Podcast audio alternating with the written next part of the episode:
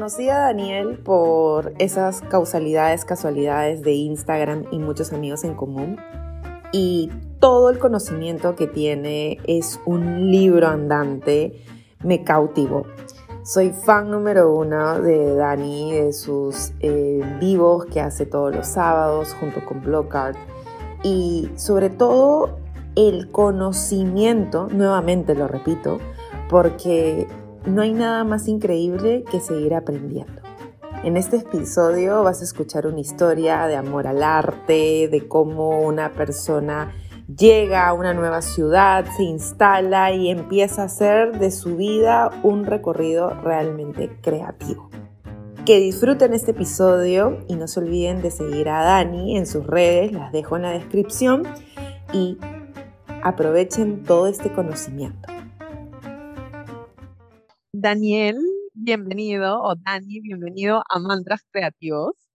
Este, nuestra primera conversa creo que fue ya para un podcast, así que por eso decidimos como que agendar hace una semana esta conversación porque en verdad de ti, o sea, hasta lo que respiras uno aprende, así que hay que ponerle el record on en este momento.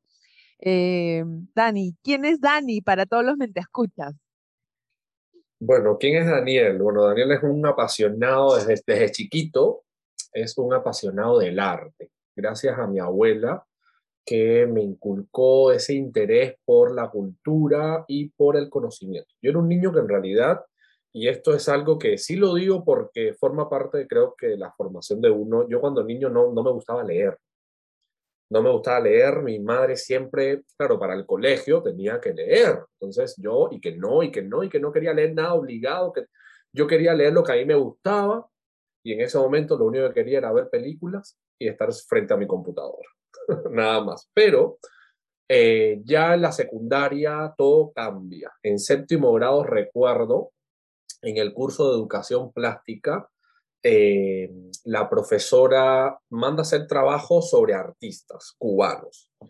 Y ahí yo le digo a mi abuela, eh, le, digo lo que tenía que hacer y me dice, ya, no pasa nada, vamos al Museo de Bellas Artes. Y fue mi primera vez que entré a un museo en mi vida, tenía 11 años en ese momento.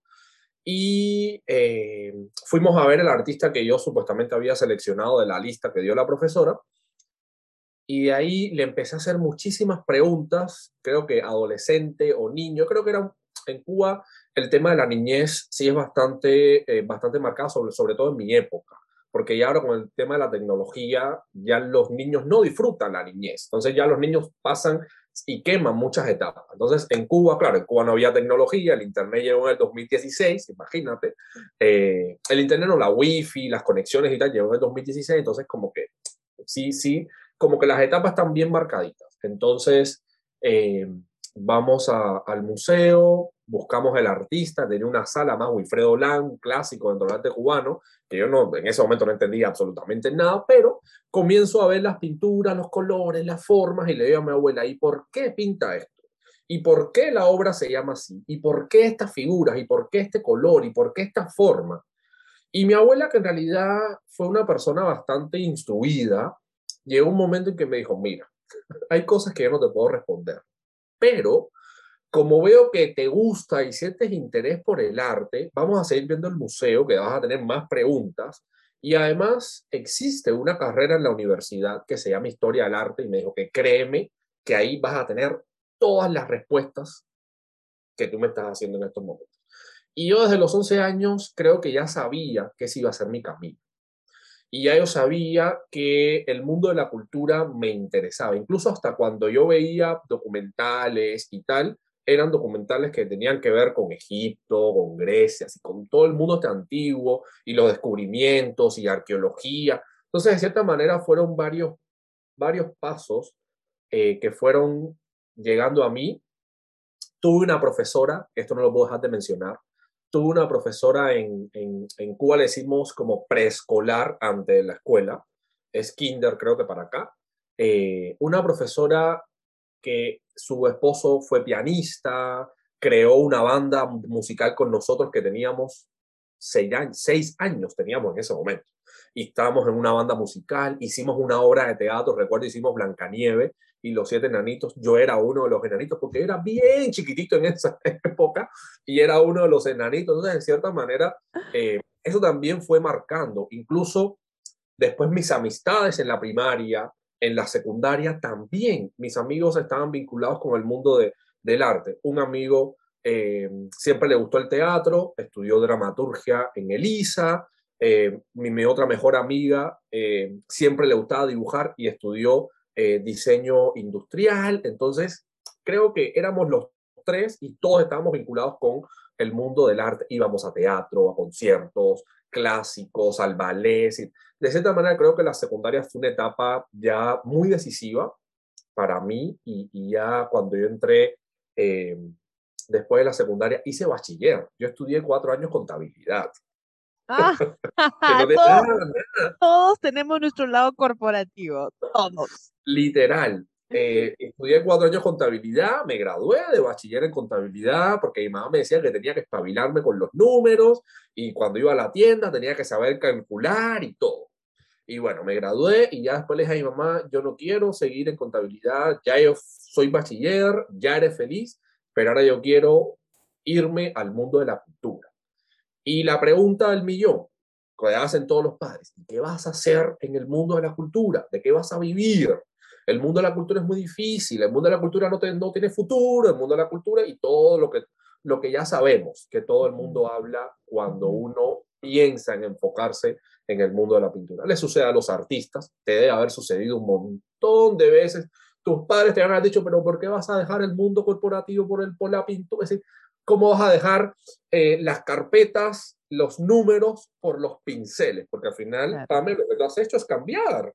Es dejar de un lado la agenda por, por un pincel, por el color, por, por lo...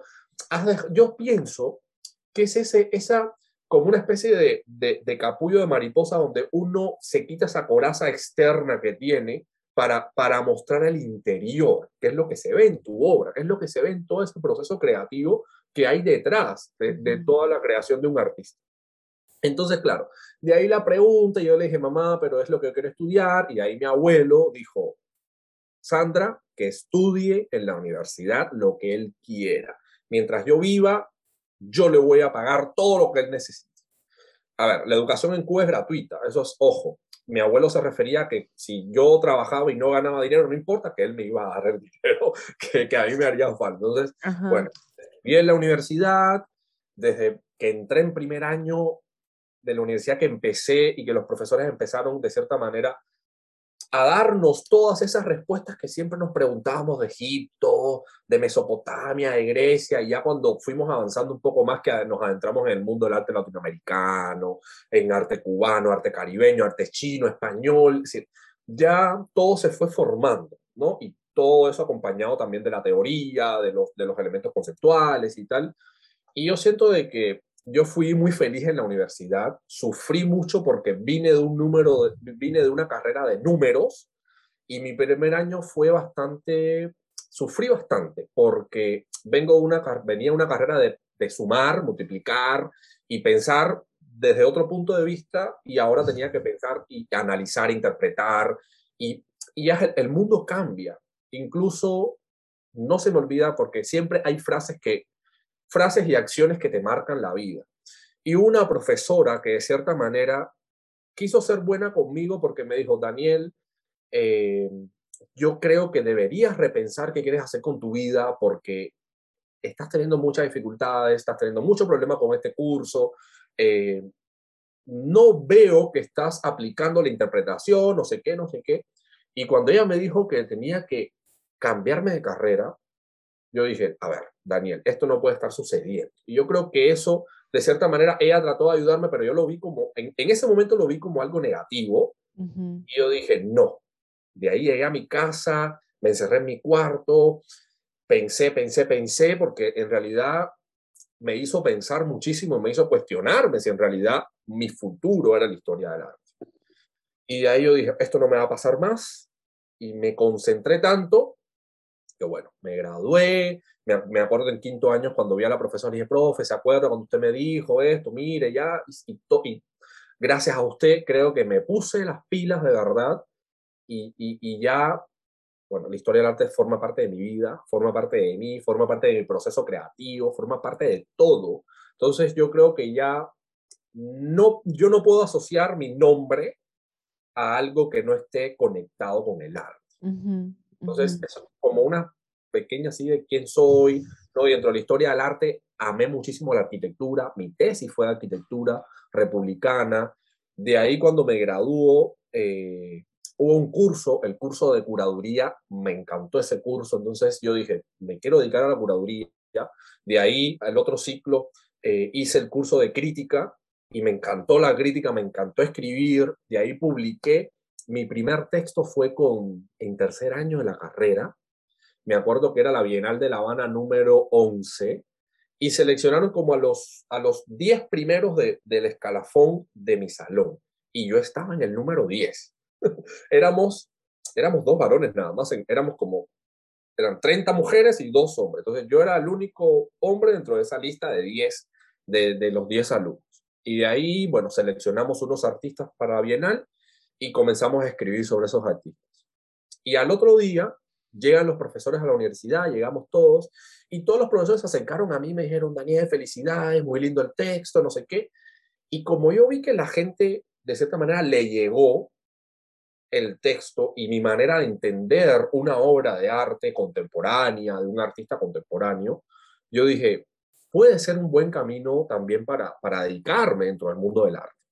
Entonces ya tenía toda una dicotomía en mi mente porque era o la curaduría o la crítica, que hacía con mi vida, pero bueno, al final, me, al final el camino me dio por los dos, por dos lados, porque comencé a trabajar en una editorial y la editorial, bueno, fui editor de la única revista de arte cubano que hay en Cuba y eso me permitió también, de cierta manera, conectarme con la escritura, conectarme con ese lado creativo de escribir, porque escribir es como pintar.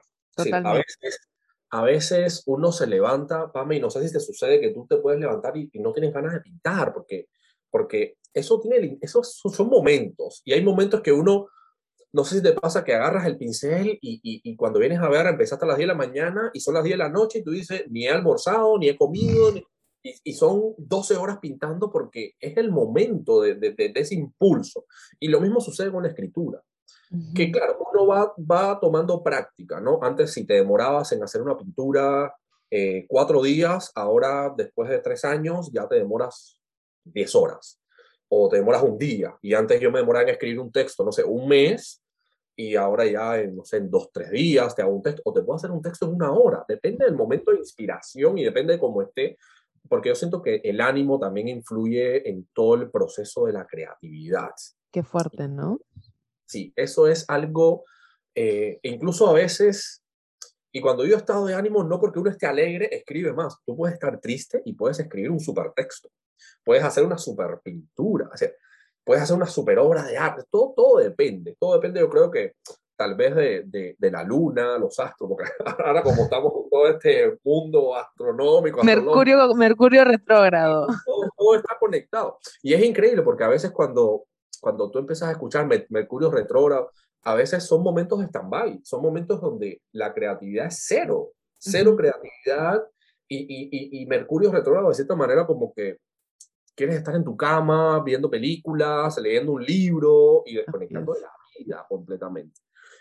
Entonces, nada, comencé a escribir para la revista, para otros medios que me empezaron a contratar. Empecé a escribir para una revista de Chile, en ese momento que fue en 2014, y hasta el día de hoy sigo escribiendo para esa revista de, de arte eh, universal, eh, donde escribo de... Bueno, es que he escrito, no sé, ya he perdido la cuenta de, de los textos que he escrito para artistas, exposiciones, eventos. Eh, imagínate, hay un montón, un montón de escritura por ahí regada que a veces que se me ha perdido. A veces no he podido detectar, a veces escribí un texto hace un año y, no lo tengo en mi currículo porque ya me olvidé o cosas.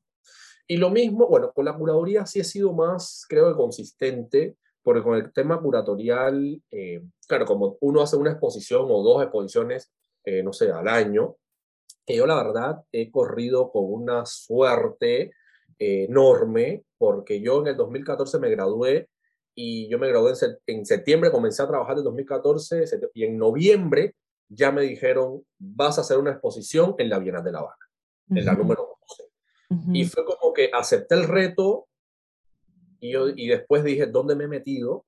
¿Qué he hecho con mi vida? Porque no sabía qué iba a hacer. Y de ahí dije, y empecé a buscar, investigar, vi fenómenos, campos que no estaban, que no se que no se estaban trabajando y sobre todo el campo de la pintura joven. Claro. Y yo dije, Daniel, yo en ese momento tenía, ¿qué edad yo tenía en ese momento? Como 25 años tenía en ese momento. Yo dije, voy a trabajar con artistas que tengan mi edad, que sean de mi generación, que tengan las mismas preocupaciones que yo, pero en el mundo de la pintura. Y de ahí me hice una exposición, mi primera exposición real en una Bienal de La Habana en el 2015 con, eran 19 pintores. Un, un, un reto, porque como bien tú sabes, es decir, cada individuo es un mundo. Y, el mundo del arte es más complicado porque cada Totalmente. cada artista es un ego, un ego diferente. Entonces, eh, pero nada, lo supe manejar, la exposición fue, salió bien, hoy, hoy yo la revisito y encuentro muchas, muchas, muchas carencias, porque igual yo acababa de graduarme y uno va mejorando con el tiempo, obviamente, y eh, de cierta manera fue un punto, yo dije, y lo disfruté tanto, porque yo creo que la creatividad tiene que ir de la mano con el disfrute. Si tú no disfrutas lo que estás haciendo, no, ¿dónde está la creatividad? Se va, desaparece. Entonces, yo lo disfruté tanto que dije, ya. Entonces, paralelo a eso, yo había escrito como tres textos de un mismo artista, eh, Roberto Diao, no se me olvida, y de ahí una que fue mi profesora en segundo año de estética, me escribe y me dice, Daniel, eh, tú has escrito tres, tres textos de Roberto Diao, yo sí, pero ¿por qué? Y yo, porque me gusta su obra, su obra es muy identitaria, su obra habla del cubano, del concepto de la negritud y tal, y todo eso, y, me encanta. Y me dijo, el problema es que Juan, eh, Juanito Delgado, que es un curador de, un proyecto importante en la, en la Bienal de La Habana, que es detrás del muro, que todo el malecón de La Habana se llena de obras de instalación, de obras participativas. Es espectacular. Y venía su segunda edición y, él, y, la, mi profesora Elvia Rosa me dice, no, Daniel, el problema es que Juanito le encantaron tus textos, le encanta la, la forma en que tú entiendes la obra de Diao, has visto ¿no? un poco la estética de él y eh, quiere que seas curador y que formes parte del equipo curatorial de detrás del muro. Y eso, en realidad, para mí, recién graduado, no llevaba ni tres meses de graduado, para mí fue algo, yo dije, wow. Obviamente aproveché el reto, fue un reto bastante grande porque ya ahí no solamente era trabajar con artistas cubanos, sino trabajar con artistas internacionales, conocer a galeristas internacionales. Ya, ya era otro, otro nivel para un muchachito literal, flaquito, era bien flaquito en ese momento. no habías llegado a Lima todavía. No había llegado a Lima todavía. Pero, pero gracias a, la Bienal de La Habana y a esos proyectos, ya el nombre de Daniel González Alfonso, o mejor dicho, el nombre de Daniel G. Alfonso, porque es como una especie de seudónimo, porque uno tiene que crear una identidad. Y mi primer, texto, mi primer texto salió publicado como Daniel González. Y Daniel González en Cuba, tú soplas y salen 5.000 Daniel González. Entonces, como Pamela Díaz. Exacto. ¿Quién es? ¿Quién es Daniel González? Puede ser cualquiera. Entonces yo dije, a ver, ¿quién ha luchado conmigo todo este tiempo? Mi madre. Mi padre está vivo, lo quiero un montón, tengo relaciones con él, pero al final vivo con mi madre y mi madre fue la que luchó y zapateó para que yo tuviera la formación que tengo. Entonces le puse el, punto a la G y resalté a Alfonso. Y ya la gente me empezaba ya a conocer ya Daniel G. Alfonso, Daniel G, Daniel Alfonso, y después, eh, también otro lado creativo, dije, yo tengo que hacerme, porque en Cuba hay muchos críticos, hay muchos curadores, y tienes que hacerte notar, para poder, de cierta manera, poder hacer los proyectos que tú quieres, tienes que hacerte notar. Entonces yo dije, ya, voy a comenzar a hacerme tatuajes. Esto fue una locura en realidad porque empecé por uno y he terminado por un montón y todos mis tatuajes son obras de arte. Obras de arte de mis artistas favoritos, tanto cubanos como internacionales. Entonces, ya la gente ya sabía quién era. A veces me decían el chico de lentes, porque siempre he usado lentes, porque no veo nada. El chico lente, que se corta bajito, o el chico de lentes calvito, que tiene tatuajes de obras de arte, que es un museo andante. A mí me decían, todos los aletes me decían, tú eres un museo, eres un museo andante. En algún momento te puedes vender como una obra de arte. y ya, de cierta manera, ahí ya comenzó mi carrera en ascenso, ¿no? De, de, de algún modo. Hasta que eh, llegué, conocí gente peruana, gente de Lima, me invitaron a Lima a exponer acá en Lima, traje una exposición de arte cubano que la realicé en el 2016, en septiembre del 2016, en una galería de arte cubano que hay en Monumental Callao, y de ahí el 20 de octubre del 16, 20 de octubre es el Día de la Cultura Nacional en Cuba y realizamos una exposición también de arte cubano en Morphology, en La Mar, en Miraflores. Una exposición que fue genial porque además eh, se contrató a, una orquesta cubana. Lindo. Eh, comida cubana, así fue, pero Qué lindo Morphology, ¿no? En la combinación perfecta entre galería y tienda. Yo ahí hice Déjame que te cuente, de sí, exacto, exacto, ahí hiciste esa exposición. Creo que fue una de las primeras muestras que hiciste. Fue la tercera, pero la tercera que fue un boom. Que, fue la que yo creo que es que nosotros nos empezamos a seguir, creo que a partir de esa muestra. Sí. Sí. De esa muestra que en realidad sí tuviste, sí tuviste una visibilidad. Bueno, desde ese momento ya has tenido visibilidad desde ahí, desde ahí hasta, hasta el día de hoy. Pero Morphology tiene para mí la luz. Una magia, es una magia increíble. Increíble, sí. Es una magia. hiciste este, esta exposición cubana increíble. Increíble, la gente ya, claro, ya la gente después de esa exposición, hay un curador cubano en Lima, ya hay un curador cubano en Lima, hay un curador cubano en Lima, entonces ya yo enamorado de Lima, ya no quería regresar, no quería salir de Lima en ese momento, pero tenía otras responsabilidades porque igual tenía que dictar unas conferencias de arte cubano en Los Ángeles, en la feria que se hace en enero, entonces ya tenía eso y no podía tampoco, eh, ya está todo pagado, así, tampoco podía decir que no, porque tampoco era yo para rechazar una conferencia en, en, California. Entonces, nada, eh, me contrataron acá, me dijeron, oye, queremos que regreses después de Estados Unidos a, Lima a trabajar, a mover el arte cubano. Estuve moviendo el arte cubano durante un año, todo el 2017 y parte del 2018, hasta que ya decidí eh, aventurarme al, al, universo del, del curador crítico independiente y creo que fue muy bien porque eh, ya la gente me conocía, la gente sabía de mi trabajo y de cierta manera eh, el 2018 fue un buen año. 2018-2019 fueron muy buenos años porque eh, hice exposición. ah, en el año que estuve trabajando en Monumental en la Galería de Arte Cubano, hice una exposición de arte cubano en la Casa de la Cultura de San Isidro, que en ese momento estaba abierta. Eh, una exposición donde de cierta manera conté un poco de la historia del arte cubano a través de obras contemporáneas. De ahí la Casa de la Cultura cierra 2017, 2018 y en el 2019 se va a hacer la reapertura en el mes de agosto del 2019 y la municipalidad me llama y me contratan y me dicen, queremos contratarte como curador para que hagas una exposición que sea la exposición de apertura, de reapertura de la Casa de la Cultura que fue un reto también bastante interesante porque eh, ellos querían una exposición en toda la Casa de la Cultura que es inmensa.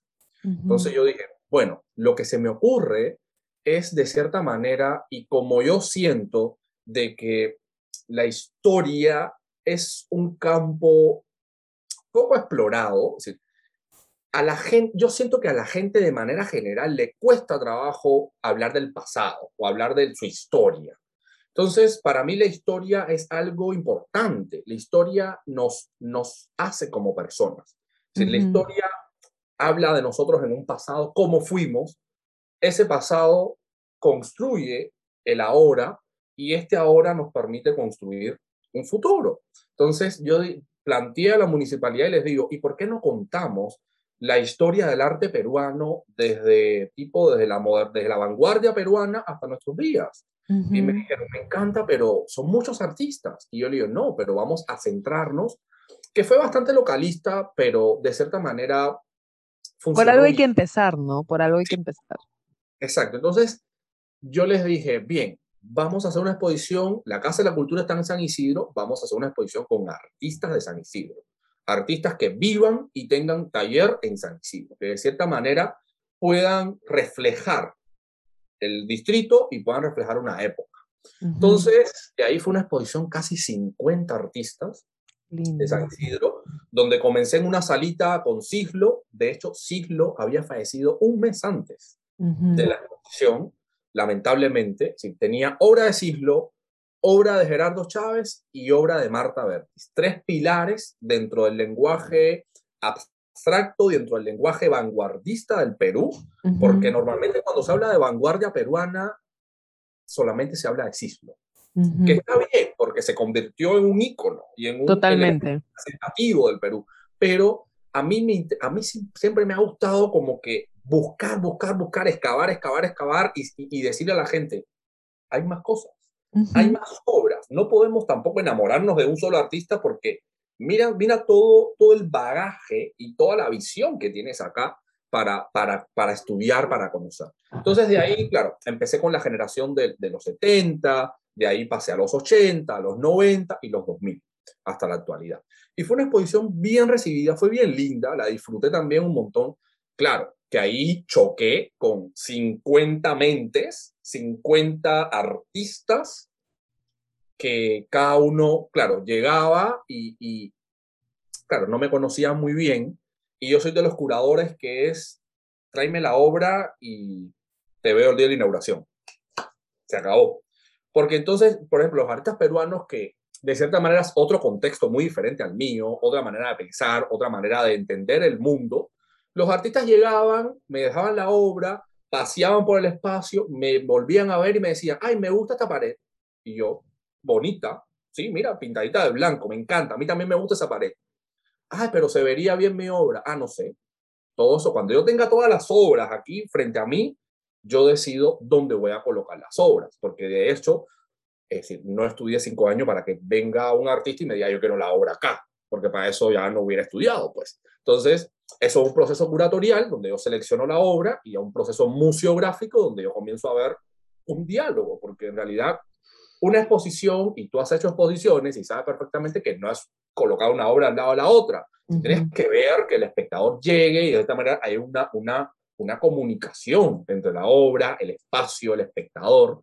Yo no puedo dar una muestra y ver una pintura roja que, me, queda así como que, que, estoy viendo y de repente veo una pintura amarilla, claro, una pintura azul, ¿no? Es tienes, que, tienes que ir eh, alimentando el lenguaje visual del espectador. Entonces, eh, nada, me enfrento a eso, fue todo un reto, me encantó. Si yo, lo más importante y, lo sabemos ambos, es la, yo creo que la palabra disfrutar es lo más, lo más importante. En Totalmente. Todo el, en todo el proceso creativo, en todo el proceso ya real, porque uno ve el resultado final. Uno no ve, porque uno ve tu obra y ya, pero ¿qué hay detrás? ¿Qué hay detrás? ¿Qué, ¿Qué, ideas la sostiene también, no? Exacto, por eso yo siempre trato de, de, de contarle a la gente el proceso creativo de los artistas, quiénes son los artistas, el por qué está pintando eso.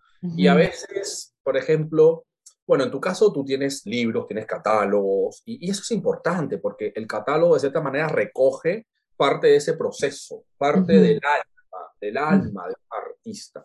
y, eso, y eso es importante y siempre hay que dejar una memoria, una memoria visual. Y yo siento desde que desde que tú comenzaste a pintar hasta el día de hoy, y, eso es totalmente aplaudible, totalmente hay que valorarlo al 100%, al 100%, y yo como especialista siempre se lo digo a los artistas, aunque sea una hoja en blanco con tres palabras de la fecha, el lugar de la exposición, tienes que hacer, porque cuando tú desmontas la exposición o se vende toda la exposición, ¿dónde, dónde queda el registro? ¿Dónde quedó la memoria? En fotos, las fotos se pueden perder, el seguro se puede romper, no sé, pueden pasar muchas cosas, pero lo físico, por eso a veces con todo el tema de la virtualidad y que todo el mundo, no, soy un catálogo virtual, no es lo mismo. No, no es lo mismo. Un catálogo en PDF que un catálogo impreso, aunque sea una postalita. aunque sea una postal. Tienes que tener, tienes que dejar, porque esa es la huella que uno deja como artista.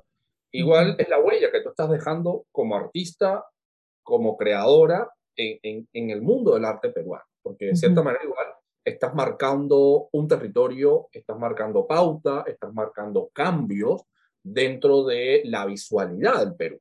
Una visualidad que en realidad, y, nos vamos a desviar un poco, pero válido, una visualidad que es una visualidad muy sombría, porque tú ves la, la, obra de estos, de estos pintores abstractos de la vanguardia peruana y, y ¿qué colores utilizan? Colores oscuros. Morados, negros, ni siquiera negros, son morados oscuros, azules, marrones, algún, algún naranja, algún rojo, pero son colores sombríos, porque en realidad, claro, es el contexto que estás viviendo, es, es, es el, el, el, clima que estás viviendo constantemente.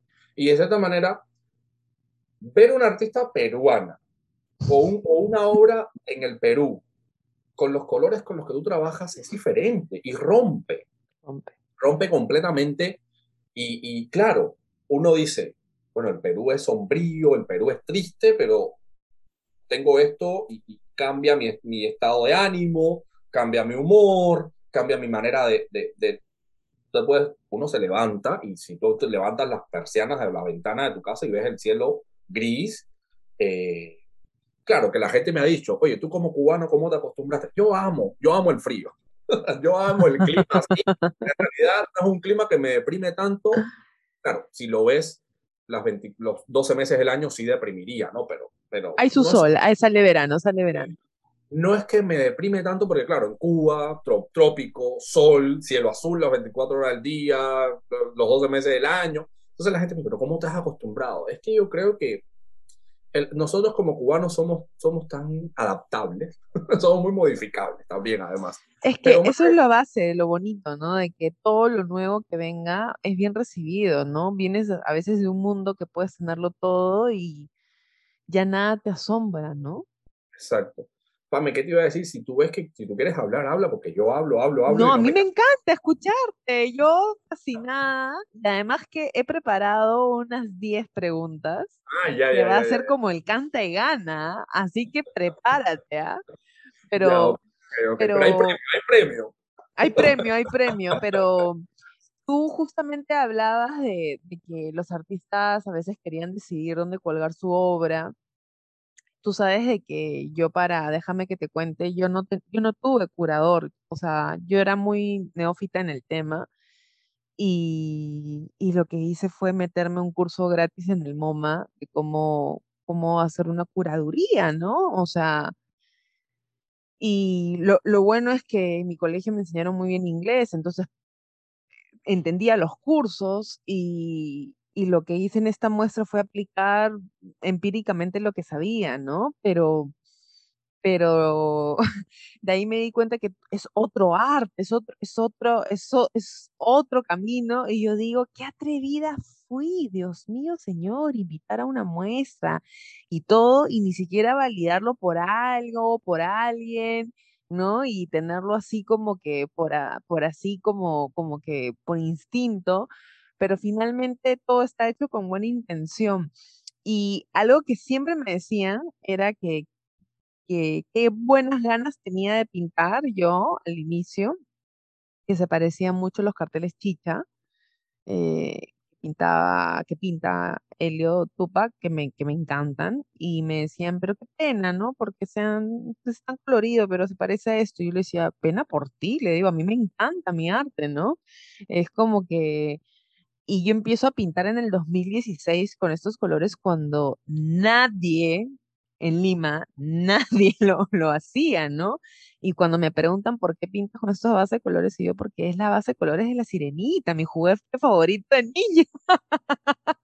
Es parte, parte de, al final el color eh, transmite, es, y por eso al inicio decía de que eh, uno muestra y, y, y, se quita esa coraza esa coraza externa que normalmente la gente ve y al final comienzas a excavar, comienzas a excavar dentro de ti y ahí es donde está. Y, y, si eso fue lo que te inspiraba en ese momento, es, ese es el color que vas a trabajar. Y yo lo digo también, mi primer libro, en el primer libro que yo tomé en mis manos y que me leí en séptimo grado fue Harry Potter y la piedra filosofal. y fue el libro que me y fue el libro que hizo que yo me sentara una semana a leer. Y fue el libro que hizo de que ya comenzara a tener interés por comenzar a leer otros tipos de libros. Así es. Vamos con la primera pregunta. Ya, a ver. Eh, estoy haciendo, estoy acá, he hecho mi, he hecho mi, todo mi, tengo todo mi blog lleno de preguntas ya. Pero es respuesta así, verdadero, falso, o sea, sin pelos en la lengua. Bueno, tú no tienes nada de pelos en la lengua. Ok, ok, ok. Ya. Empieza un artista, autodidacta o ya egresado. ¿Cuál es el peor consejo que siempre le dan a, a estos artistas que están empezando? Que tú siempre lo escuches y tú dices, qué peor consejo yo siento de que uno de los peores consejos que le pueden dar a un artista autodidacta o egresado, y lo primero que normalmente se le habla es de valor monetario. Y eso no debería ser. Normalmente se le dice al artista, pero ¿en cuánto vas a vender tu obra?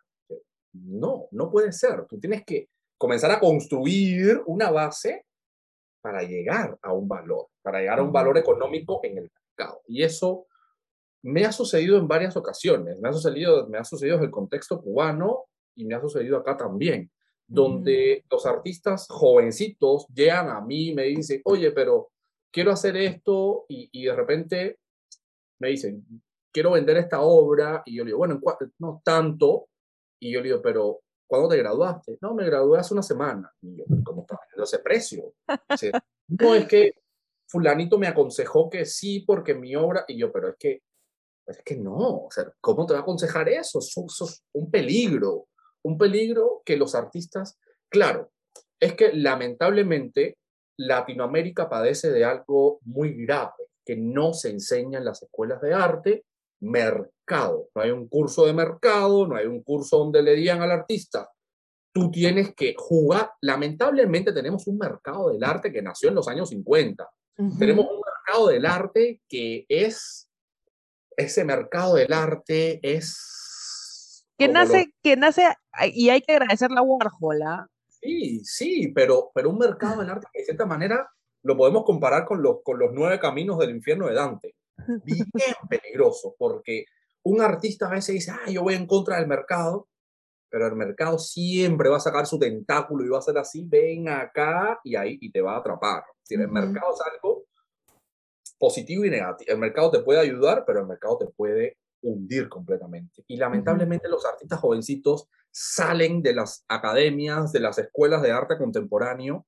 Claro, se quieren comer el mundo, se los aplaudo, pero quieren comenzar a vender su obra una semana después de graduado, a vender su obra a unos precios que jamás. Porque yo se los digo, ¿cuánto, ¿a cuánto vendió Monet su primera obra? A cambio de óleo y, no llegaba a 200 francos. ¿Cuántos son 200 francos? Bueno, ya no existe, pero ¿cuántos eran 200 francos en ese momento? No era nada. Entonces, y los artistas fueron creciendo. Y ya poco a poco, 500 francos, 1000 francos, 1500, 2000, porque tú tienes que ir, primero darte a conocer.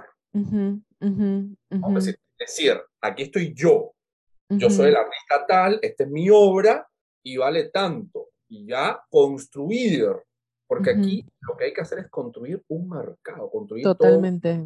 Entonces yo creo que el peor consejo que le pueden dar a un artista es el tema monetario. No, primero hay tanto que ver conceptualmente, formalmente, históricamente, y ya después hablamos de... Hablamos Me encanta. De, moneda. obra que tú consideres que da inicio al arte contemporáneo obra que da inicio a la... Bueno, es que hay tantas. La primera que se te venga a la mente. La primera que viene a la mente, eh, el urinario La Fuente de Duchamp.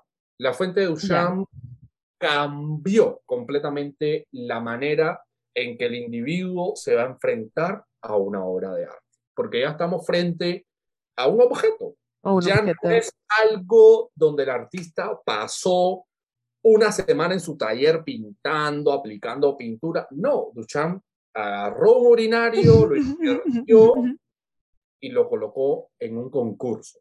Además, un concurso que él estaba participando con una pintura y se la rechazaron. Y de ahí él dijo, ah, me rechazas mi pintura, hizo un guacal, una cajita, colocó el urinario, lo firmó con un seudónimo, 1917, y cuando el jurado para esa exposición vio el urinario, se quedaron maravillados, se quedaron anonadados. Y él se quedó y dijo, pero me rechazan mi pintura, donde normalmente la pintura es lo más tradicional que hay en el arte, y ahora me acepta todo. Ya ahí cambió, ya ahí cambió todo, y de ahí ya se hace uso de teoría. Y ya para entender el arte a partir de ese momento, necesitamos, hay, tiene que haber una, una base teórica detrás muy fuerte, porque ya Duchamp dijo, esto es una, pieza, le abrió las puertas al arte conceptual y le abrió las puertas a un montón de cosas donde yo siempre, digo a mis, yo siempre digo a mis alumnos, están viendo el urinario y todo el mundo va diciendo, ay, profe, pero esto, pero esto, que no sé qué. semánticamente, tú ves un urinario, pero ¿cuál es el título? La fuente. ¿Qué cosa es una fuente? Ah, es este elemento que está en el medio de una calle que echa agua. Ahora dime, ¿cómo tú ves la pieza? Ay, sí, profe, parece una fuente. Entonces, semánticamente ya, ya tu mente cambia y siguen hablando y debatiendo. Y yo digo, chicos, pero están hablando y no se han hecho la pregunta más importante frente a esta pieza. ¿Por qué la fuente de Duchamp es arte? Claro. Cierto, profe, pero ¿cómo es posible? ¿Y por qué es arte? y todo el mundo en silencio. Y yo digo, a ver, dígame por qué es arte. ¿Por qué ustedes creen que es arte? Profe, no sabemos. Y yo le digo, pero es que el arte no tiene un concepto definido. Ahí es lo primero que ustedes tienen que saber. Y a Duchamp yo le enseño en la semana 11 y desde la semana 1 yo se lo digo a mis alumnos. El arte es algo indefinido. El arte como las matemáticas. El arte lo construimos nosotros. Cada uno tiene un concepto de arte diferente bueno, a mí, a mí me encanta este almuerzo en la hierba. Pienso que, No, también. Es decir, claro, cuando tú me haces la pregunta. Se te viene Duchamp, claro, con el dadaísmo y todo. Yo pensé en el impresionismo, yo pensé en Manet, pensé en Monet, pero siento de que es que los movimientos van rompiendo y ya a finales del siglo XIX con, con Manet y, la obra de Olimpia, la obra de Desayuno sobre la hierba, ya son cambios, ya, la pintura académica se está eliminando para darle una pintura más liberal, más suelta, y, Desayuno sobre la es que, bueno, Desayuno sobre la hierba es Desayuno sobre la hierba, pero en mayúsculas. ¡Escándalo!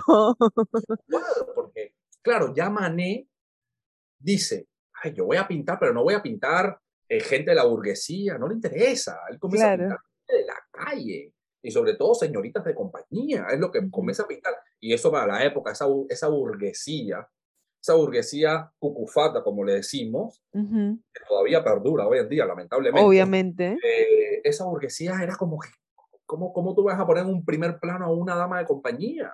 ¿Cómo vas a poner a una mujer desnuda con dos hombres que se ve que son de, la alta burguesía, que son de alta clase, pues son dandies de la época.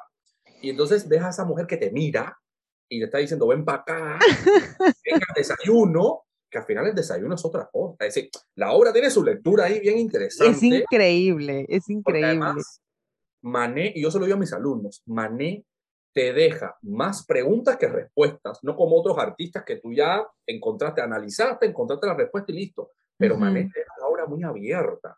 Es increíble.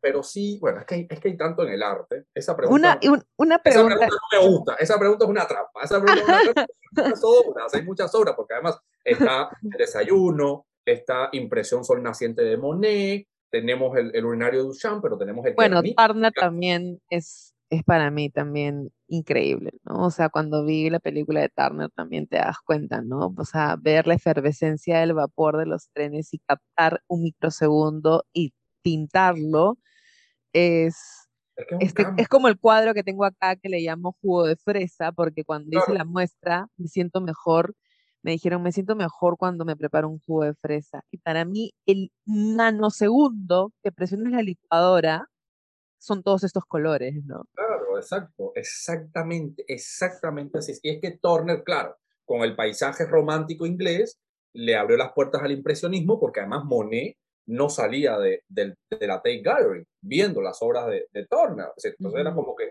se inspiró en, esa efervescencia, como bien. Entonces hay tanto, y yo siento de que, claro, el Guernica, ¿dónde dejamos al Guernica? El Guernica también fue un cambio muy brusco a la manera del arte. Total. otro elemento importante, ya para cerrar esta pregunta, que fue una pregunta trampa. para cerrar esta pregunta, yo solo doy a mis alumnos, chicos, todo el mundo habla Europa, Europa, Europa, pero Europa, la vanguardia europea, no es vanguardia si, si no mencionamos el arte africano. Si no mencionamos, y, y, a veces me dice, profesor, está en es decir, no podemos dejar de mencionar el arte prehispánico para la vanguardia. La vanguardia europea estudió el arte peruano, estudió el arte prehispánico del Perú. Yo estoy haciendo una investigación ahora bien, bien chévere donde estoy viendo por qué artistas de la vanguardia estudiaban la cultura chachapollas. Eso para mí es algo que, que, que, no, no, no, me entra en la cabeza todavía, pero que hay su explicación. ¿eh? Y hay artistas eh, que gracias a los museos etnológicos y antropológicos de París, que tenían piezas eh, prehispánicas peruanas, y he encontrado frases de artistas que decían, en este museo estoy viendo piezas de Camerún, pero la sala que supera a todas las piezas de este museo es la sala de los incas y lo ponen así mismo en sus diarios y eso tú dices, Dios mío, ¿y por qué en el Perú no le dan, oye, si en Europa en el siglo, en el siglo XX, en el año 1905, los artistas tenían al arte peruano como un pilar fundamental, ¿por qué hoy en día el arte peruano está mal visto? Lo que sucede es que lamentablemente nosotros o sea, los intelectuales los mandaban a, París a traer las nuevas ideas, pues adoptando lo nuevo, y nosotros nos comimos ese cuento, ¿no? De que hacia afuera. O sea, de hecho, yo estoy en una investigación súper profunda porque quiero retratar a las mujeres incas, porque en las láminas siempre ves a todos los incas, a los 14 incas, pero nunca ves a ninguna mujer. Yo me acuerdo de niña ir a haber comprado estas láminas y yo quiero a mi mejor estilo, a mis mejores trazos imperfectos, hacer una historia de cada mujer inca. Y no sabes lo difícil que se me está haciendo conseguir la información. Obvio, bueno, la mujer siempre ha sido tachada la historia del arte. pero tú sabes de que, bueno, tú lo debes saber mejor que nadie, ¿no? O sea, el Gertrude Stein le manda hacer este retrato a Picasso y Picasso se queda bloqueado, no puede terminar el retrato. Se va a su ciudad natal, entra a una iglesia y ve a esta virgen africana, ¿no? Y esta virgen africana es donde a él lo inspira a, trazar las señoritas Aviñón, ¿no? Entonces, el arte africano tiene todo un hilo conductor y ahí empiezas a decir el huevo a la gallina. Exacto, exacto. Y es que, bueno, es que África y África está muy mal valorada. Totalmente. Está muy mal valorada. Y yo te digo, yo agradezco la educación que tuve porque yo he hablado con amistades que han estudiado en la Sorbonne de París, Historia del Arte, que han estudiado en Barcelona, Historia del Arte, y cuando yo les digo mi currícula, me dicen, pero ¿por qué? Si nosotros tenemos seis meses, nosotros estudiamos arte africano, seis meses, un ciclo, y, que, y, el arte, y yo se lo digo a todo el mundo, el arte africano no es nada fácil, porque hay 50.000 tribus, cada tribu tiene su manera de ver el mundo, y cuando una tribu conquista a otra tribu, se unen las dos estéticas, y se forma una estética completamente diferente, con otro nombre completamente diferente. y, también, arte, es decir, nosotros estudiamos un ciclo arte español. Cuba es española. Latinoamérica, si tú no estudias el arte español, no entiendes la influencia que hay acá. Y yo se lo digo a los... Sí, la influencia que tenemos nosotros no es de Madrid, no es de Barcelona.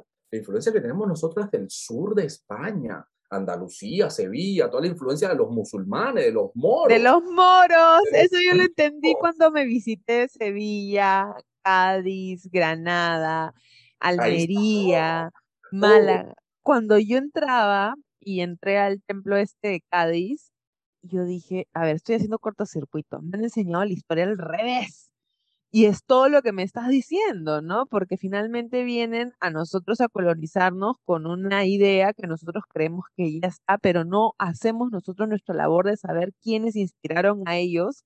Entonces, no damos la vuelta al círculo, ¿no? Bueno, mi tercera pregunta. Cuatro claves para entender. Acá, pero... Clase de historia del arte. Cuatro claves para entender el arte contemporáneo. Cuatro claves para entender el arte contemporáneo. Uy, una pregunta bien difícil porque hasta yo me la pregunto. A veces yo me pregunto, oye, ¿por qué esto es arte y por qué es el arte contemporáneo? Cuatro claves para entender el arte contemporáneo. Yo siempre digo que es anacrónico.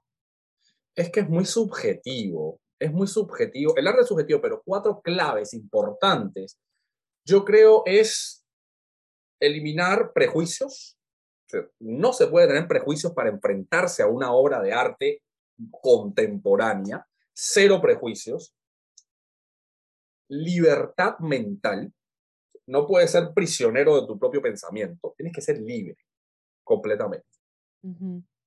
Tienes que, de cierta manera, ver más allá de nuestra visión y sobre todo la visión de los hombres. Es una visión muy corta. No es como la visión de la mujer. La mujer ve ve más allá porque tiene una parte del cerebro más desarrollada, todo un drama ya y psicológico, ¿no? Entonces, no ver con luz corta. El arte contemporáneo hay que verlo con luz larga. Y un una cuarta clave es cuestionarse todo. El arte contemporáneo hay que cuestionarse todo. ¿Por qué? ¿Por qué puso esto? ¿Por qué puso lo otro? ¿Por qué puso esto? Claro, el que no tiene, una, el que no tiene un conocimiento, porque yo recuerdo, yo durante tres ciclos en mis clases de teoría, que sufría un montón, pero le agradezco ahora hoy en día mis tres clases de teoría porque nos enseñan semiótica, teoría de la recepción, nos, nos enseñan a... Yo cuando veo una obra, no veo la totalidad, yo voy viendo, es decir, uno ve la obra completa, pero de ahí tienes que empezar a, a ir atrapando determinados puntos y cuando tú ves los puntos de la obra, tú unificas todo eso y dices, ah, ya quiso decir esto. Y no es necesario conocer al artista. Entonces, eh, Como un emisor receptor, finalmente. Exacto, exacto. Sufrí muchísimo en mi curso de teoría, no te voy a decir que no, lloraba en las noches en mi casa, ay, no voy a probar, no voy a probar.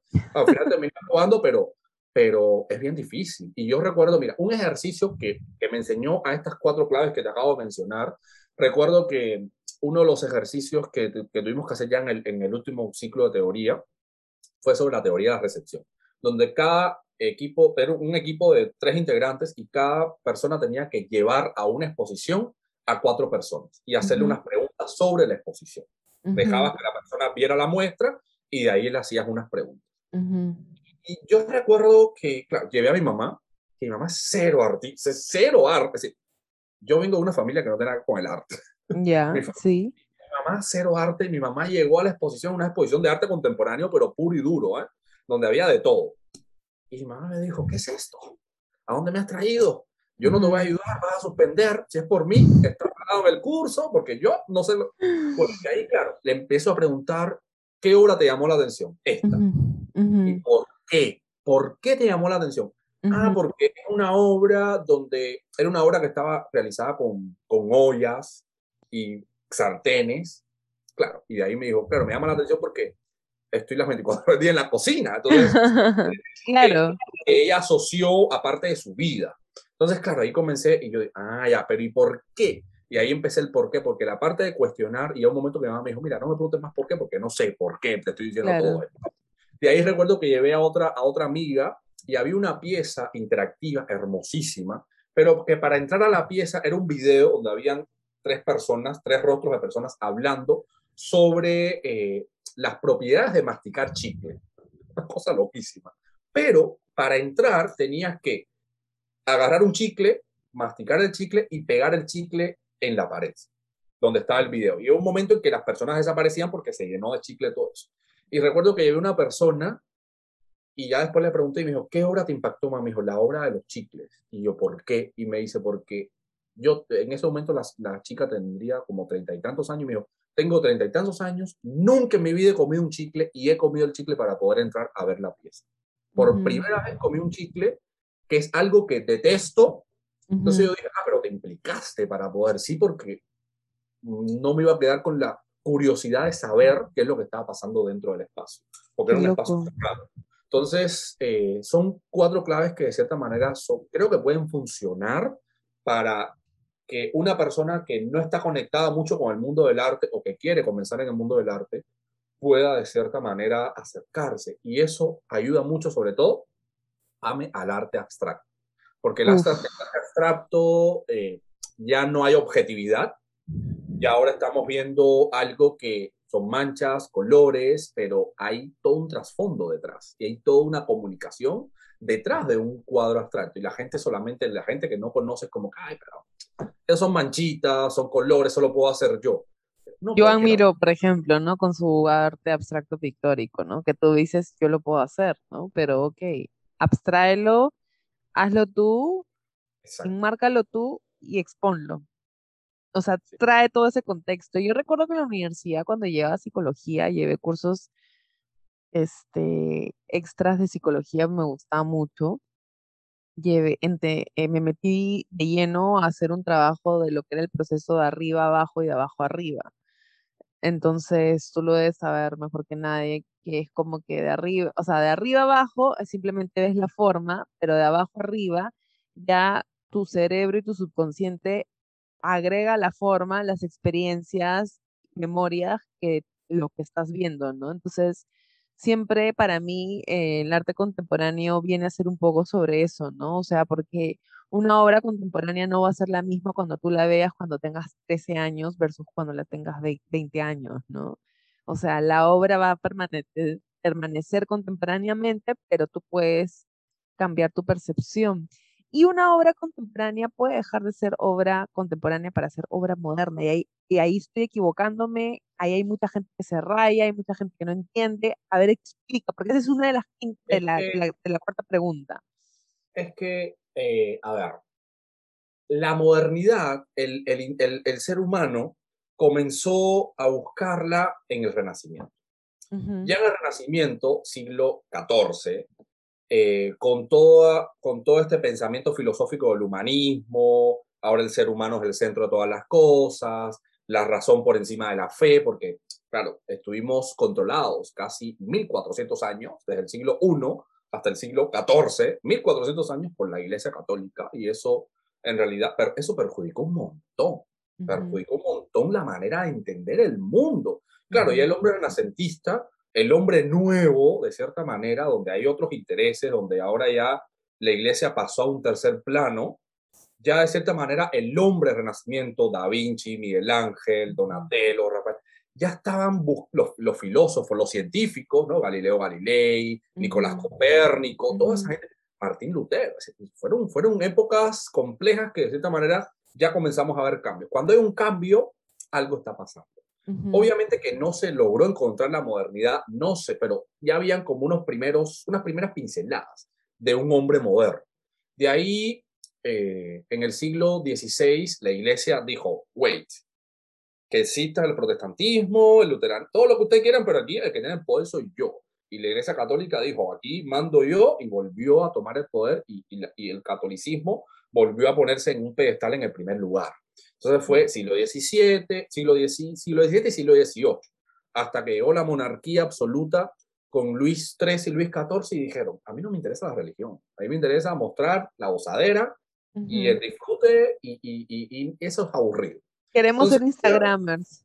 Sí, literal, es que, claro, no había, no había tecnología, pero la gente en el rococó, por ejemplo, si bien no se bañaban, pero se vestían bien, porque ya nace el concepto de moda, nace el concepto de vestirse bien, pero todavía no hay un hombre, no hay una modernidad.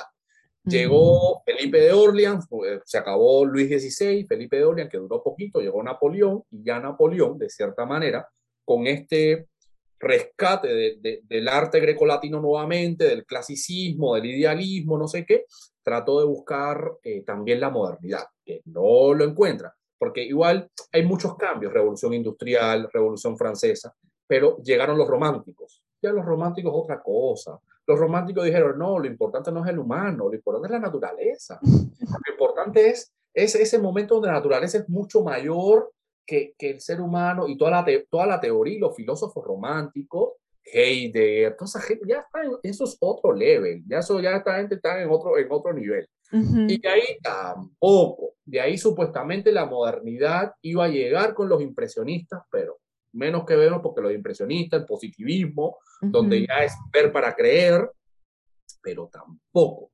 Hasta que no eh, llegamos al postimpresionismo, ya con Seurat, Gauguin, Van Gogh, que ellos sí dijeron, aquí algo está pasando. Y me encanta el origen del nombre postimpresionismo porque no sabían dónde catalogarlos Exacto. Y era como que, ¿qué hacemos? post-impresionismo y como que fue algo recontra creativo en ese entonces para poder...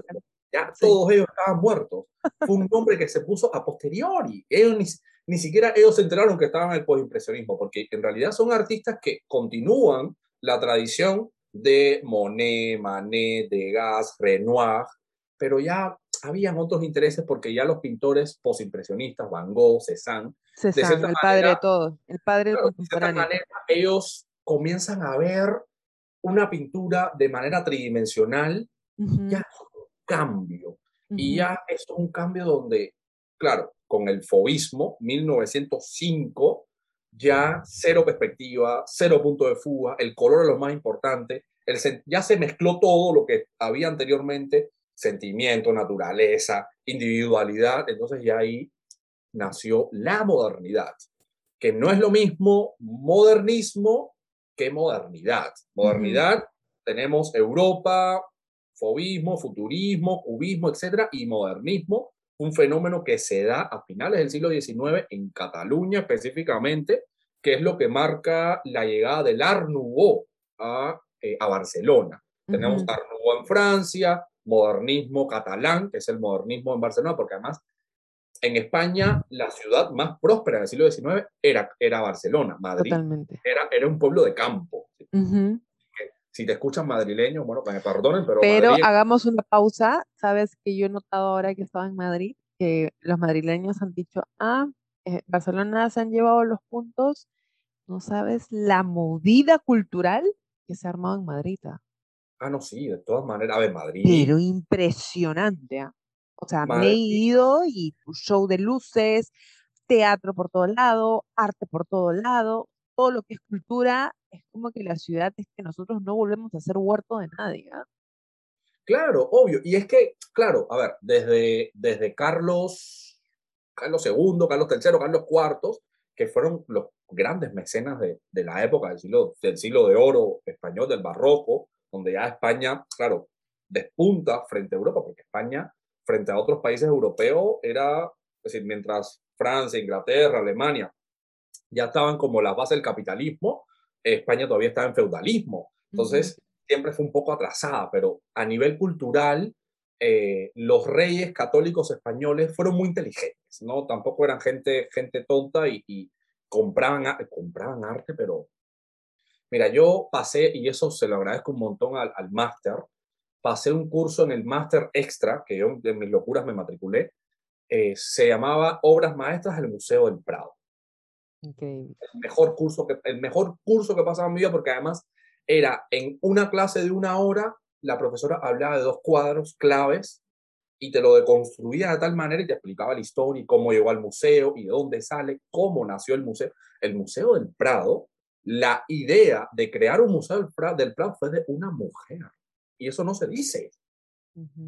Eso no se dice. Todo el mundo dice, sí, Carlos Juan. No. Olvídense de, de Ricardo I, no, olvídense de los reyes masculinos. Fue una mujer que incluso hay una pintura de ella con los planos señalando el lugar donde está el Prada. la mujer siempre ha sido, y, yo, yo lo digo en mis clases, chicos, así, la mujer lamentablemente ha sido olvidada en la historia del arte, pero hay que darle su lugar. Y, estas son artistas, está, bueno, en fin, pero nos estamos viendo del tema.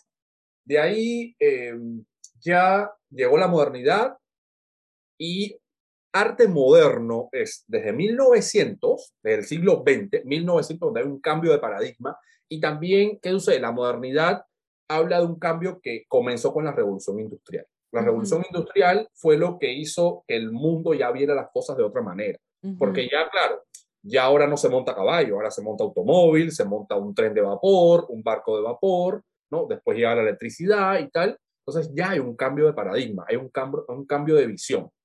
De ahí en los años 60 eh, salió un loco, Arthur Danto, y dijo, el arte ha muerto. Y todo el mundo dijo, ¿qué? ¿Cómo que el arte ha muerto? Entonces, claro, todo el mundo lo malinterpretó, todo el mundo dijo, pero ¿cómo el arte se murió? Sí. No, no es que el, arte no muere, lo que muere es un paradigma y cambió un paradigma. Entonces, eh, claro, ¿qué viene después de la modernidad? Si después del impresionismo vino el postimpresionismo, después de la modernidad viene la posmodernidad. Y entonces llegó la posmodernidad en, en la década del 60, donde ya surgen otras maneras de expresión como el video, el performance, el happening, la instalación y de cierta manera el arte conceptual. Entonces, ya de los 60 hasta el día de hoy es arte postmoderno o arte contemporáneo. ¿Qué vendrá después? A veces hasta yo me lo pregunto. Los NFTs. Sí, yo, yo creo que eso va a marcar un cambio, pero un arte postcontemporáneo, pero es que no, porque contemporáneo y postmoderno es lo mismo. Entonces, metacontemporáneo será, supongo, ahora con todo el meta, con, Tendríamos que hablar sobre un mantra creativo específicamente sobre lo metacontemporáneo y cómo los artistas eh, vienen ahorita eh, jalándonos entre nosotros mismos cuando deberíamos nosotros reunirnos y hacer sesiones de debate de saber qué, qué, qué grupo es el primero en colocar su manifiesto y decir, oye, yo voy a vender este cuadro y también lo voy a hacer en NFT y vamos a abrir una sociedad sobre eso. El primer, el primer grupo de artistas que lo haga es el primero que va a dar la, la pauta, ¿no? Yo creo, o sea, yo creo que lo del, lo del metacontemporáneo puede ser porque el metatexto existe.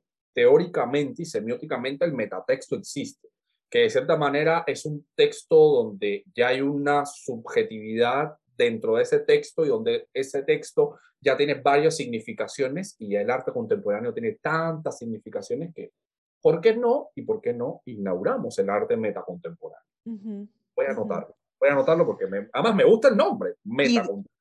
Y, ya tenemos que firmar como, como nuestra asociación y empezar a tener esos cafés en Tuti hablando con artistas de cómo podemos hacer un híbrido del arte yo creo que a pesar, eh, Pame, a pesar de que Cuba tenemos un atraso total, el arte cubano siempre ha estado a la vanguardia. Eso yo soy, estoy súper orgulloso de eso. Y uno, es decir, un país que está ahora puntera en el, en el NFT es Cuba. Cuba tiene ya su asociación de NFT, donde hay un grupo de artistas que se reúnen todos los días para hablar. Y, y claro, es que hay una unidad porque la desunidad es lo peor que puede pasar a, un contexto. ¿Por qué uno cree que todos estos artistas, a pesar de que peleaban entre ellos Picasso con Braque, con el otro, con el otro, pero eran una comunidad de artistas? Iban a bares, eh, iban a conciertos, tenían intereses diferentes, eran amigos, peleaban entre ellos, pero había una unidad. Y eso es lo que no se entiende en América Latina, lamentablemente.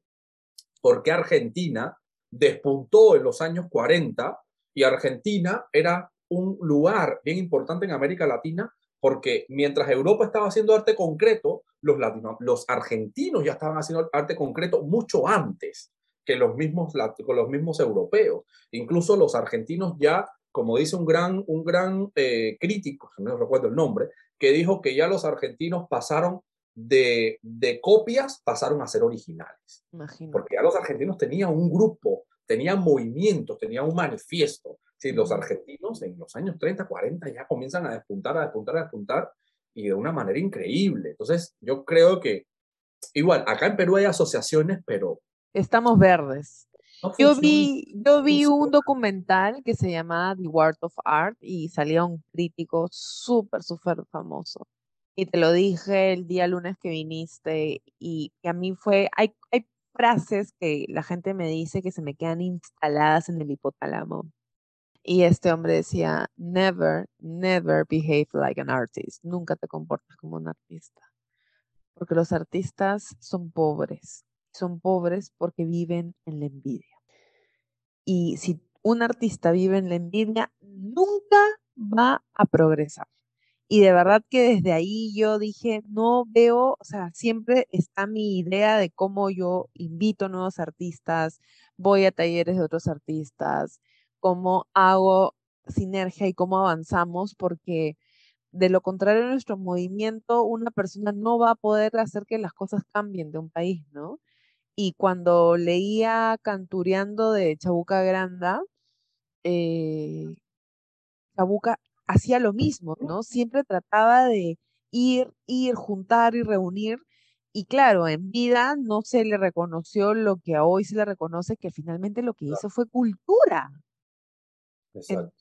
y es un trabajo tan así, tan dedo, tan, tan poco pagado.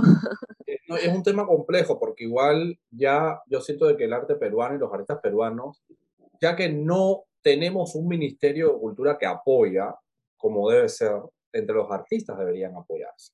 Ya que hay determinadas escaseces por un lado, tenemos que, tenemos que crear una bonanza por otro lado. Entonces, creo que la sinergia que tú hablas es muy bien, es, es algo completamente válido y que se debe hacer, pero bueno, vamos a ver cuándo. Pero nada, fundemos. Tú sabes que forma un grupo de mujeres artistas, pero no necesariamente. Sí, creo que me comentaste algo de eso, sí. Pero no necesariamente todas pintan, ¿no? Porque para mí el concepto de artista es tener todo balanceado, ¿no? Toda la parte también espiritual, eh, de persona.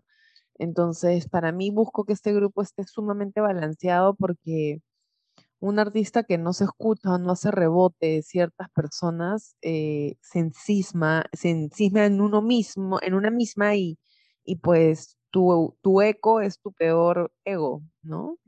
Literal, literal, literal. Pero sí, pero meta, meta contemporáneo, me gusta. Meta contemporáneo, queda. Vamos a hablar sobre eso y vamos a.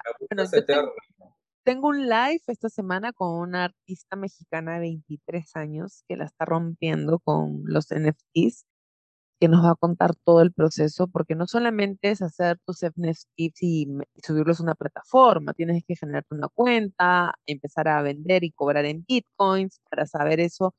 Yo ya me metí a cursos de bitcoins, ya tengo mis primeras eh, bitcoins, ya eh, entiendo un poco sobre eso, no ha sido tan fácil me cuesta, pero ahí es donde está el reto, el aprendizaje. Dani, como última pregunta. Yo sí, ya para terminar, yo creo que sí, yo no sé, no me meto, yo ya me creo que me quedo ya con, con, no, no sé lo, tal vez llegaré en algún momento al, al, NFT, pero no sé, no sé. Por ahora, por ahora creo que no, no, no. Es que es bien complejo, bien difícil, bien, bien. Es bien difícil. Pero peores cosas he hecho por otras empresas. es cierto.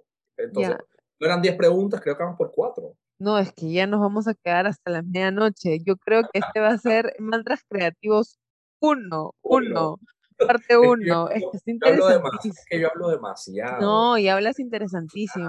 Yo creo que los que te escuchan van a estar así alucinados. Este, ¿qué consejos les darías a las personas que visitan un museo? Creo que esa pregunta se puede conectar un poco con, con, con, los cuatro, cuatro pasos para entender arte contemporáneo, pero claro, una persona que por primera vez visita, que por primera vez visita un museo, eh, igual, el, la gente le tiene miedo al museo. La gente yo siento que ve al museo como algo... Que te come. Algo raro, algo que te va, que, y, que va a ser así, y, y claro, que te va a comer y no te va a soltar. Entonces la gente tiene miedo y por eso nada, el museo es un espacio sano, es un espacio de libertad, es un espacio donde tu mente se va a olvidar de todos los problemas que tú tengas en ese momento, van a desaparecer completamente cuando tú comiences a caminar por un museo, porque además cuando tu mente comienza a preguntarse el porqué de las cosas, ya tu mente olvida si tuviste algo que te pasó en tu casa, si tuviste una discusión con tu pareja, te olvidas de todo eso y te concentras por una hora, dos horas, el tiempo que uno dure en un, museo. Un museo es un espacio que no se recorre en 30 minutos, un museo hay calma. Ese es otro consejo que yo le daría. Un museo no es ir, llegar, tomarse la foto para Instagram y salir. No, el museo hay que llegar, con el museo hay que interactuar, porque el museo es un ente vivo de interacción. También, ojo, ¿qué sucede? Eh, también depende de la museografía y la museología del museo. Ya hoy en día, por ejemplo, yo que estuve haciendo una tesis de maestría vinculada con un museo, yo he leído un montón de libros sobre museo y como mismo en los años 60 se cuestionó la muerte de la muerte del arte, en, en, en, el siglo XX se cuestionó la muerte del museo. Y te hablan así mismo, el museo ha muerto. Pero es que no, es que ahora el museo ya no está pensado solamente para comprar, exhibir obras y listo. Ahora el museo se piensa como un espacio donde tú compras obras, donde tú exhibes pensando en tu público, pensando en tu contexto, dónde estás insertado. Y eso falta y ahí sí voy a hacer hincapié exactamente, falta en el Perú. porque México tiene museos súper interactivos, museos súper didácticos, Argentina igual, Ecuador tiene algunos, ¿y por qué Perú seguimos con estos museos aburridos? Con estas curadurías y museografías completamente aburridas. un museo, mira, un museo interesante en Lima, el Museo Larco. Lindo. El museo, Larco, además de que tiene una maravilla de pieza, una maravilla de colección, es un museo didáctico, es un museo que la persona que no conoce de arte entiende todo lo que está viendo porque está bien señalizado, está bien, bien, esto está perfecto.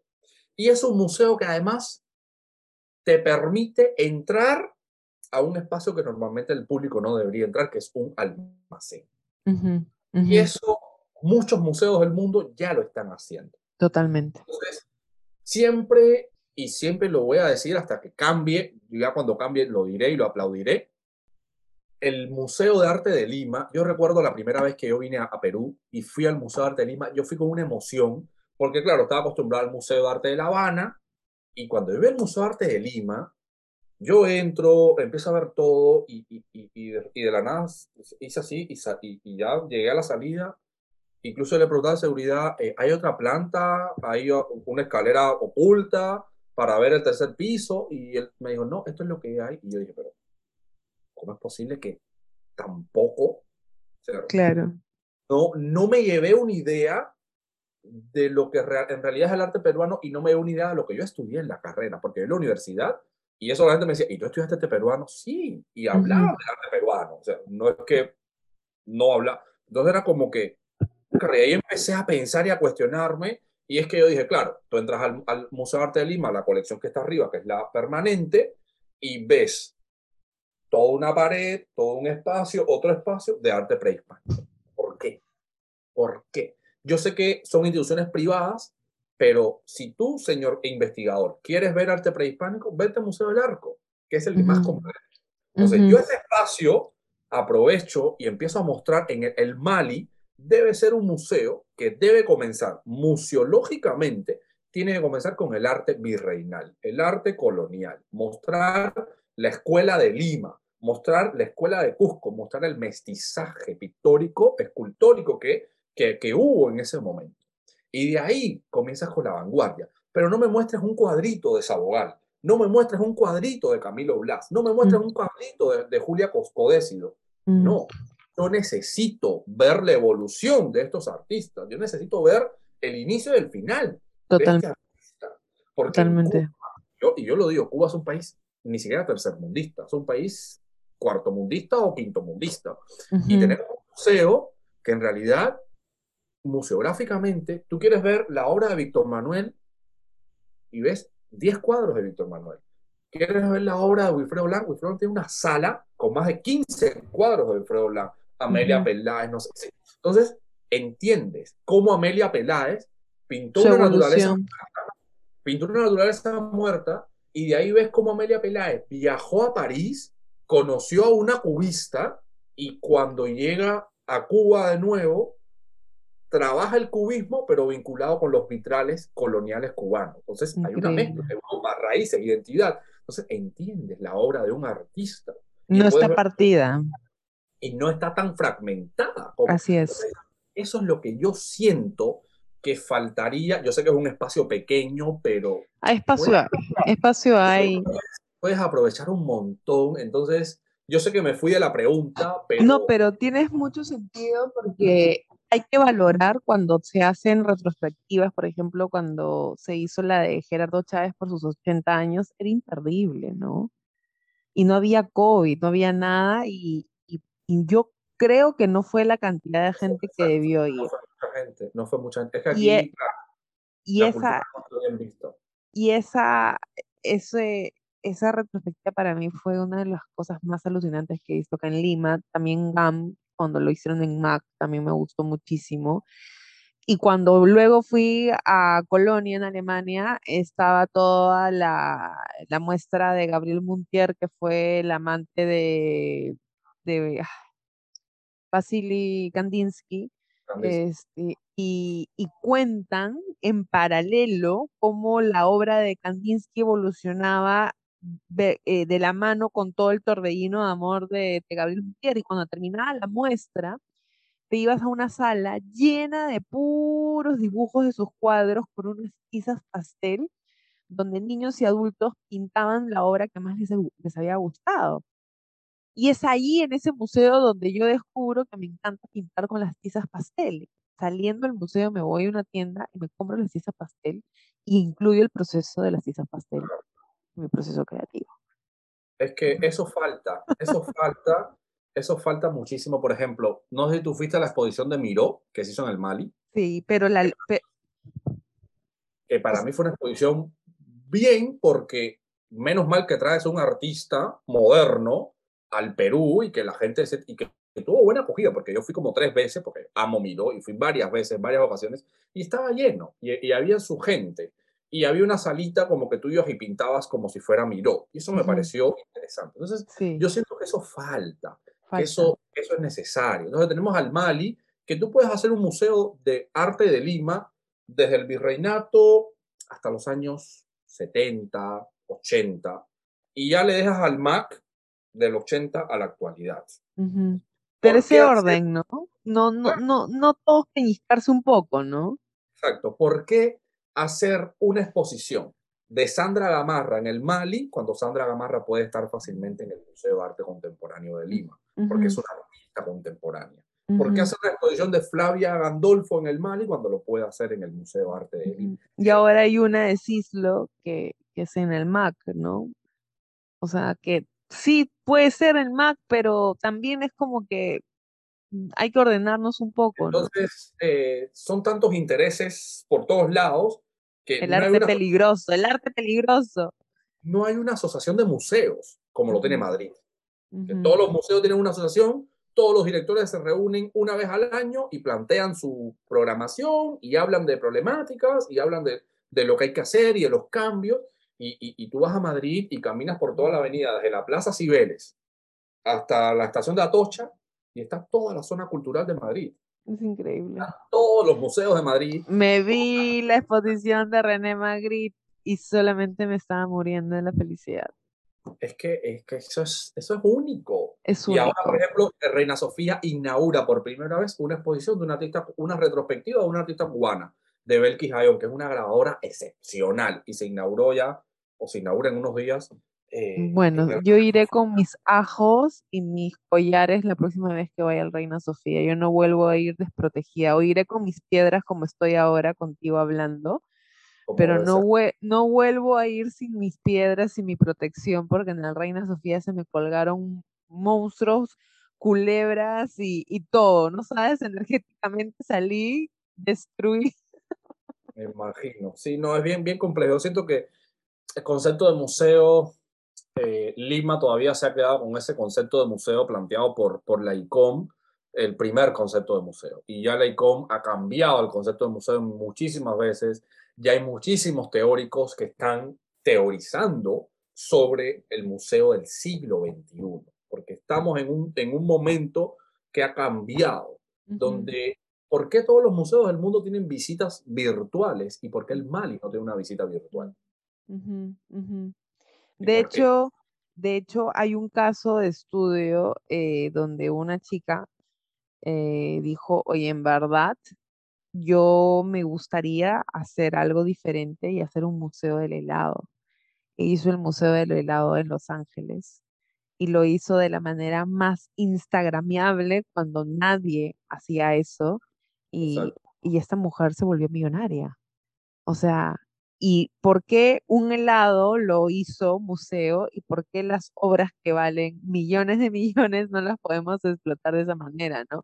Por eso cuando me dicen, oye, ¿por qué Menta está en una tienda como The Popular Design? Y yo, porque en Popular Design tengo un horario de atención de 8 de la mañana a 8 de la noche, de lunes a domingo, tengo toda la seguridad, este, además de ver mi arte, puedes ver mil cosas más alrededor tienes más cosas eh, al lado de la tienda, tienes restaurantes y sí, vas a ver mi arte, pero no te condiciono a que tienes que ir a un lugar y luego no tienes nada más que hacer, ¿no? Y, lo que hablábamos, ¿no? Que esta última muestra la hice con, unas piedras que la gente alucinaba, Dani, o sea, me decía, no entiendo el concepto, que me parece ajá, se compraban el cuadro y se compraban una piedra.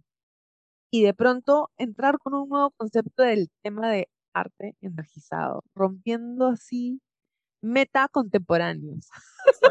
Exacto, no, exacto, es que ese es el cambio y eso es lo, lo, esa transformación que estamos viviendo nosotros desde el 2000. Desde el 2000 ya se puede hablar de un arte metacontemporáneo que lo vino a reforzar el NFT y, y, y ¿qué, qué, vendrá después, porque ahora viene el metaverso de Facebook y ahora vamos a comprar arte con, con una con realidad virtual, es decir, ya vienen grandes cambios que, que esperemos no perjudiquen el, el, mundo, el planeta Tierra, porque lamentablemente a veces estamos acabando también con el propio eh, planeta Tierra, pero bueno, ya esos son otros temas. Otros bueno, me quedan cinco preguntas que van a ser para otro mantra creativo que me encanta, me encanta cómo hablamos. Ya se imaginarán cómo habrá sido el lunes pasado con panqueques y café, habrá, estábamos desquiciados, éramos un...